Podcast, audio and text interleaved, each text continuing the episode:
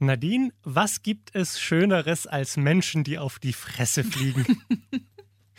Weiß ich. Also wenig. für uns, ja, wenig. Wenn man, wenn man zuguckt, so es, es, gab ja damals in den 90ern eine ganze Industrie dafür. Äh, in als Unterhaltungsindustrie Takeshis Castle, weißt du noch? Richtig. Die, die Japaner, liebe, die in ja. dreckige Teiche gefl geflogen Wahnsinn. sind. Äh, es gab auch American Gladiators, wo Leute so auf die Fresse bekommen haben, dass sie von irgendeinem so Podest gestoßen wurden. Äh, darüber sprechen wir gleich. Außerdem über den Kinofilm Gran Turismo. Los geht's. Alles gesehen. Emus heiße Tipps für Filme und Serien.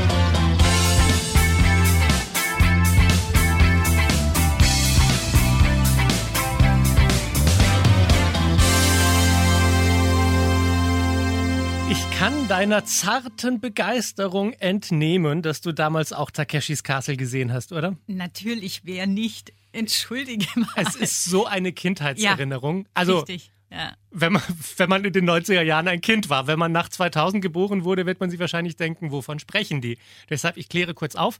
Takeshis Castle war so eine Action-Reality-Show, äh, die kam aus Japan. 100 Japaner müssen Takeshis Castle einnehmen. Das heißt, es gab so Herausforderungen, die sie überwinden mussten. Sie mussten über Steine springen auf so einem Teich und die Steine waren lose und dann sind sie ins Wasser gefallen oder sie mussten sich durch irgendwelche Walzen durchquetschen oder Türen einrennen und sind danach in, in, in so einen Tümpel gefallen.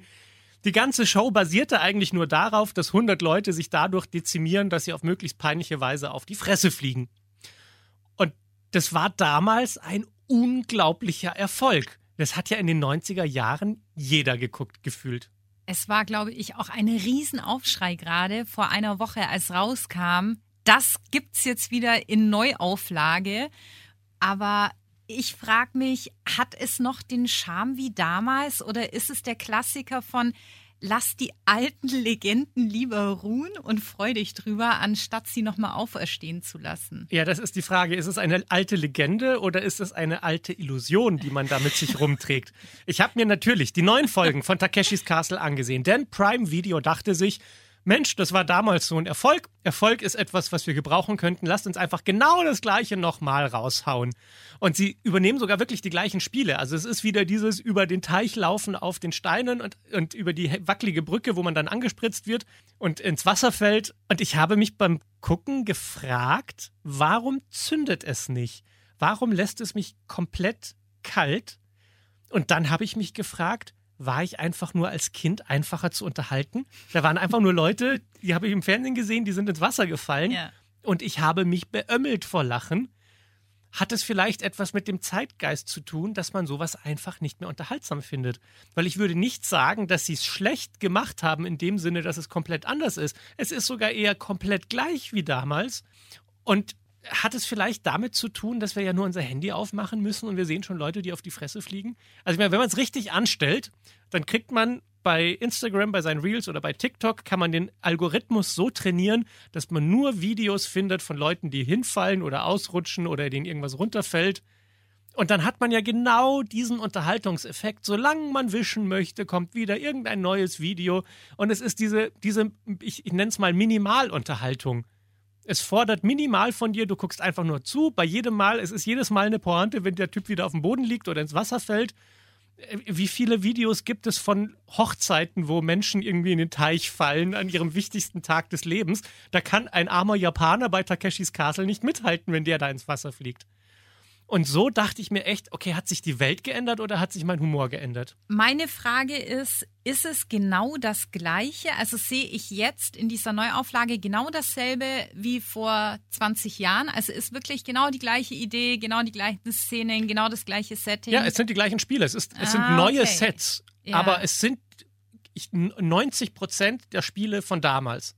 Vielleicht ist man dadurch gelangweilt, weil man kennt es ja schon. Vielleicht hätten sie in die Suppe so ein bisschen Salz und Pfeffer geben müssen, damit sie sagen, Mensch, wir machen, wir bleiben beim Grundprinzip, ja. aber wir machen was Neues, weil in 20 Jahren verändert sich ja die Welt, die Menschen verändern sich mhm. und der Anspruch, glaube ich, äh, das ist jetzt so meine Antwort auf deine Frage gerade. Ich glaube, der Anspruch der Menschen hat sich von diesen 20 Jahren zu jetzt und das ist nicht nur, weil wir erwachsen geworden sind, hoffe mhm. ich. ähm, das hat sich, glaube ich, grundlegend einfach auch verändert nochmal, weil wir eine andere Mediennutzung haben. Früher war ja der Fernseher, der war ja Wahnsinn, ja. Ja. Und jetzt hast du einen kleinen Fernseher permanent 24-7 in der Tasche dabei. Ja. Also, Naja, und ich habe mich auch gefragt, ich meine, was war die Konkurrenz damals? Du hattest damals ja nur Fernsehen, du hattest kein, kein Instagram, kein Social Genau, Media. ja, ja. Und auf den anderen Programmen lief Alf und eine schrecklich nette Familie. Oh, so so, also das, das war der. Kontext von damals. Es, Ja. Auch Alf in einer Neuauflage würde Ja. mit dem Humor wahrscheinlich nicht mehr funktionieren, wenn du einen Ach, Typ in, so ja. einen, in so einen komischen Anzug steckst und diese Witze machst, weil er eine Katze fressen will. Ha, ha, ha, ha, ha. Lucky. Das war damals lustig und das gehört in diese Zeit, aber da ist vielleicht die Neuauflage nicht die beste Idee. Also Takeshis Castle ist kein, ist kein kompletter Müll. So, das kann man schon mal nebenbei laufen lassen, aber man darf halt nicht mit der Erwartung reingehen, dass sich sich genau so anfühlt, wie sich damals angefühlt hat, weil man ist ein anderer Mensch und die Welt ist eine andere und deshalb kann es sich nicht mehr so anfühlen wie damals, wenn man einfach nur dasselbe sieht. Na gut, ich habe noch mal äh, eine andere Action-Show aus den 90ern, auch eine Reality-Action-Show, die ich geliebt habe als Kind, war American Gladiators. Weißt Bin du? ich auch voll mit dabei. Wie ich liebe es, ja. Das war diese Show mit diesen muskelbepackten Athleten, Geil, die Gladiators, die hatten ja. dann auch so einen geilen Namen wie Laser und Nitro und Gemini und Ui. Blaze. Ehrlich gesagt, das war, glaube ich, der Moment, wo ich mir schon hätte denken können, dass ich eher auf Männer stehe. Also wenn ich an American Gladiator denke, dann sehe ich immer diese übergroßen Ohr, diese Ohrstöpsel, diese Ohrreiniger, diese ja, ja. Wattestäbchen, mit denen die sich so richtig hammerhart auf die Fresse gegeben haben und, Und einer Podest ist dann, gestoßen ja, haben. Geil. Genau. Das ist für mich Der, American der Gladiators. Joust hieß das Spiel, oder? Es Weiß war der nicht. Joust, wo sie sich runtergehauen haben. Saugeil. Oder The Human Cannonball, wo, wo der American Gladiator auf dem Podest steht und ein anderer äh, schwingt mit der Schnur rüber und muss ihn runterhauen. Ah, ja, auch geil. Ja, und am Ende gab es den Eliminator, wo dann alle Kandidaten durch diesen Parcours durchgelaufen sind Ah, ja. und mit Oh, dieser, ja. mit dieser Tennisball-Schießmaschine sich Ja. irgendwie gegenseitig abknallen Ja, mussten. geil. Einfach geil. Okay, also die American Gladiators, das war die Show. Diese Gladiatoren wurden ja wirklich über Nacht zu Stars, weil die Kandidaten wurden ja in jeder Sendung ausgetauscht, aber es waren immer die gleichen Gladiators und dadurch konnten sie diesen Hype aufbauen und sie waren wirklich berühmt. Und diese Doku, über die ich jetzt sprechen möchte, die heißt Muscles and Mayhem und läuft auf Netflix. Diese Doku zeigt, wie damals diese Show entstanden ist und wie einfach irgendwelche Leute aus Fitnessstudio gecastet wurden als Gladiators. So vor die Kamera gestellt. Stellst du dich total doof an beim Reden? Nein, gut, dann bist du gecastet für die Sendung. Super. Köstlich. Aber was noch viel besser war als diese Info hinter den Kulissen, wie es entstanden ist, sie haben die Original Amer- American Gladiators rausgekramt und man sieht die jetzt in Interviews, wie sie halt einfach alte Alt Menschen geworden Ja, sind. Oh, nein. also sie sind nicht alt im Sinne von 90 Jahre Ja, alt, aber, aber 20 Jahre ja, halt, genau, ne? man, man 30, 30, Jahre. ja. 30 Jahre später, damals waren sie zwischen 20 und 30 und jetzt sind sie ältere Herren und haben gemachte Zähne. Und, ähm, und trotzdem fand ich es so sympathisch, weil es sind immer noch diese Charaktere von damals und sie Ja. haben immer noch diese Strahlkraft. Und was mich so überrascht hat, war die Selbstreflexion, die einige von denen hatten. Zum Beispiel hat einer erklärt, dass er deshalb unbedingt bei American Gladiators mitmachen wollte und deshalb so ein muskelbepackter Typ war, weil sein Vater ihm nie die Aufmerksamkeit gegeben Mm, hat, die er mhm, gebraucht hätte. mhm, Er hat von seinem Vater nie gehört, ich liebe dich, ich bin stolz auf dich. Mhm. Und sein ganzes Leben lang hat er versucht, das irgendwie für sich zu erreichen und zu sagen, oh, ich möchte einmal hören, dass mein Vater stolz auf mich ist und deshalb mache ich mir die fettesten Muskeln Mhm. Ja. der Welt und jetzt bin ich in dieser Show und dann muss er doch irgendwie stolz auf mich sein. Auch traurig. Oder der andere, der gesagt hat, als ich ein Kind war, ist mein Bruder gestorben. Und ich hatte zu dem Zeitpunkt das erste Mal dieses Gefühl, oh Gott, das Leben kann auch enden. Das darf mir nicht passieren. Und wenn ich richtig, richtig stark bin, dann kann mir nichts passieren. Und dann hat er diese existenzielle Angst vor dem Tod irgendwie psychologisch damit kompensiert, dass er der muskelbepackteste Mann im Ring ist. Und zu sehen, wie sie das verstehen und aber auch emotional werden. Und ich, meine, die, die haben, das sind erwachsene Männer, die dann in dieser Doku im Interviewstuhl sitzen und weinen. Das fand ich so schön und so bewegend. Es hat mich einfach umgehauen. Ich fand das ganz, ganz wunderbar. Einige sind besser gealtert als die anderen, das muss man auch so sagen. Aber insgesamt fand ich sehr interessant, mitzuerleben, wie die ja dann auch so hinter den Kulissen erzählt haben, wer hat mit wem Sex gehabt, ne? Weil die sehen ja alle wahnsinnig gut aus. Das gab es damals schon. Früher oder später führt das Leben zusammen, auch im Bett.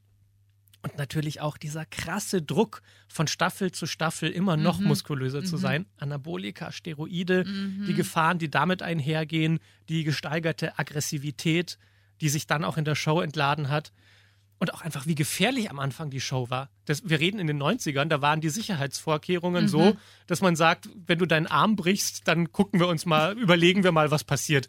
Also, die haben teilweise ja ge gerestelt auf Betonboden, wo, wo man sich heute denkt, ey, wie, wie konnte das, also, wie kam, also wie kann man denn, okay, es war in den 90ern, aber es ist doch ein logischer Gedanke, dass man sich denkt, man kann niemanden auf den Boden hauen, wenn der Boden nicht gepolstert ist. Damals ging das alles. Also, eine wirklich sehr unterhaltsame, tolle Doku, fünf Folgen, Muscles and Mayhem, die wahre Story der American Gladiators. Und ich habe noch eine andere wahre Geschichte dabei, die läuft jetzt im Kino. Und das war so ein Film, wo ich mir dachte, ach, da habe ich nicht so richtig Bock drauf. So. Es ist offiziell eine Computerspielverfilmung von Gran Turismo. Ja. Es ist dieses Rennfahrerspiel. Ja. Was, was, was soll das schon sein? Und vor allem, wie kann eine Computerspielverfilmung eine wahre Geschichte sein? Das ist doch nicht logisch. Aber ich war dann im Kino, habe mir ganz vorurteilsfrei jetzt diesen Film angeguckt und war dann total begeistert, denn es ist eine wahre Geschichte, und zwar die wahre Geschichte von Jan Mardenborough. Das ist ein junger Mann gewesen, der ähm, immer davon geträumt hat, Rennfahrer zu werden, aber seine Eltern waren einfach arm. Sie konnten nicht finanzieren, dass er auf irgendwelchen Kartbahnen eine Karriere als Rennfahrer startet. Und das nächstbeste, was ihm geblieben ist, war das Rennspiel Gran Turismo. Also saß er da in seinem alten Kinderzimmer und hat halt diese Renn Rennspiele gespielt. Und wurde immer besser und immer besser und immer besser. Und natürlich war das so, dass sein Vater auch zu ihm kam und gesagt hat, lern doch mal was Anständiges, du kannst hier nicht stundenlang nur Computerspiele spielen, nimm dein Leben mal in die Hand. Und die Geschichte hätte an der Stelle auch enden können, wenn nicht zur gleichen Zeit, und wie gesagt, es ist eine wahre Geschichte, der Marketingchef von Nissan, in dem Film gespielt von Orlando Bloom, sich gedacht hätte, Mensch, wir von Nissan, wir haben einen eigenen Rennstall, wir würden Leute gerne auch dazu bekommen, wieder mehr Auto zu fahren. Was wäre, wenn wir mal ein richtiges Autorennen machen, aber mit dem besten Gran Turismo-Spieler? Und dann haben sie ein, ein, gro ein großes Casting gemacht. Wir suchen den allerbesten Gran Turismo-Spieler. Unter 90.000 Kandidaten hat Jan Mardenborough sich durchgesetzt und ist dann zum ersten Mal in einem richtigen Rennwagen gesessen. Und das ist die wahre Geschichte, was dann passiert ist. Weil er hat diese, diese ganzen Benefits vom Spiel, diese Reaktionsgeschwindigkeit, dieses Denken im Raum, wo ist die beste Linie und so. Das hatte er alles in sich drin. Und da brilliert der Film, weil da bringt er das Computerspiel in die echte Welt. Ja. Man sitzt in diesem Rennwagen mit ihm drin, fährt auf der Ja, echten Strecke geil. und gleichzeitig hat man dieses Computerspiel-Feeling. Ja. Und man sieht, auf welchem Platz ist er gerade, wie gut. Es, es wurde toll integriert. Und natürlich, alle Kollegen am Ring haben sich über ihn lustig gemacht. Hahaha, der kleine Gamer will jetzt auch Auto fahren.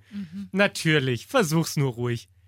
Und dann hat er halt einen nach dem anderen abrasiert in diesem Rennwagen, bis alle einsehen mussten, der Junge hat wirklich Hat was, was drauf, auf dem ja, Kasten. ja. Und auch diese, dieser unglaublich intensive Moment in dem Film, wo halt auch, nachdem der Rennen nach Rennen gewinnt, sein Vater vor ihm steht mit Tränen in den Augen und sagt, es tut mir so leid, dass ich nicht an dich geglaubt habe. Mhm. Ach, ein, ein wirklich toller Film, super besetzt, bis in die Nebenrollen. Die, die Mutter von Jan wird gespielt von Gary Halliwell, dem Na, oh Spice nein, Girl. mein Lieblings-Spice Girl. Nein. Und die macht das so gut. Oh. Es gibt diese eine Toll. Szene in dem Film.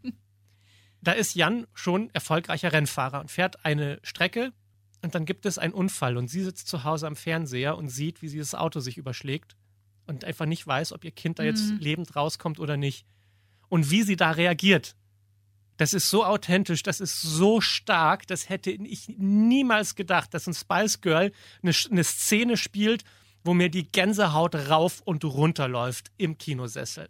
Also, Das nimmt mir jetzt auch die Frage, ob sie neben Singen auch Schauspielern kann, weil das ist ja immer so eine kleine ja, so ein Trugschluss, wo man, glaube ich, sich immer wieder einfach dabei erwischt, naja, ich kann singen, Äh, ich ich kann kann, auch. Schauspielern. Ja, ja manchmal raus. geht's. Lady Gaga ist super. Stimmt. Taylor ja. Swift hat gemerkt, dass das vielleicht nicht ihre große Karriere wird, nachdem sie, in welchem Film war das? Valentinstag? Nicht Aber so es reicht war. auch. Ja. Ihr Singen reicht auch. So.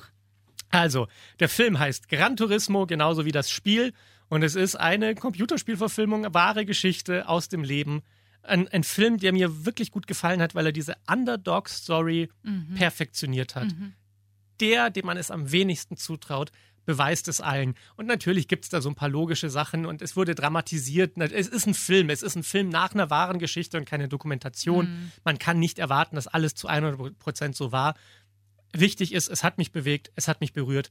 Deshalb die Empfehlung, Gran Turismo ist jetzt im Kino. Und wir, liebe Nadine, hören uns nächste Woche wieder. Bis dann. Yay. Juhu. Wo ist der Knopf? Wo ist der Knopf? Hier. Alles gesehen. Emus heiße Tipps für Filme und Serien. Jeden Freitag neu. Dieser Podcast ist eine Produktion von 955 Charivari, Münchens Hitradio.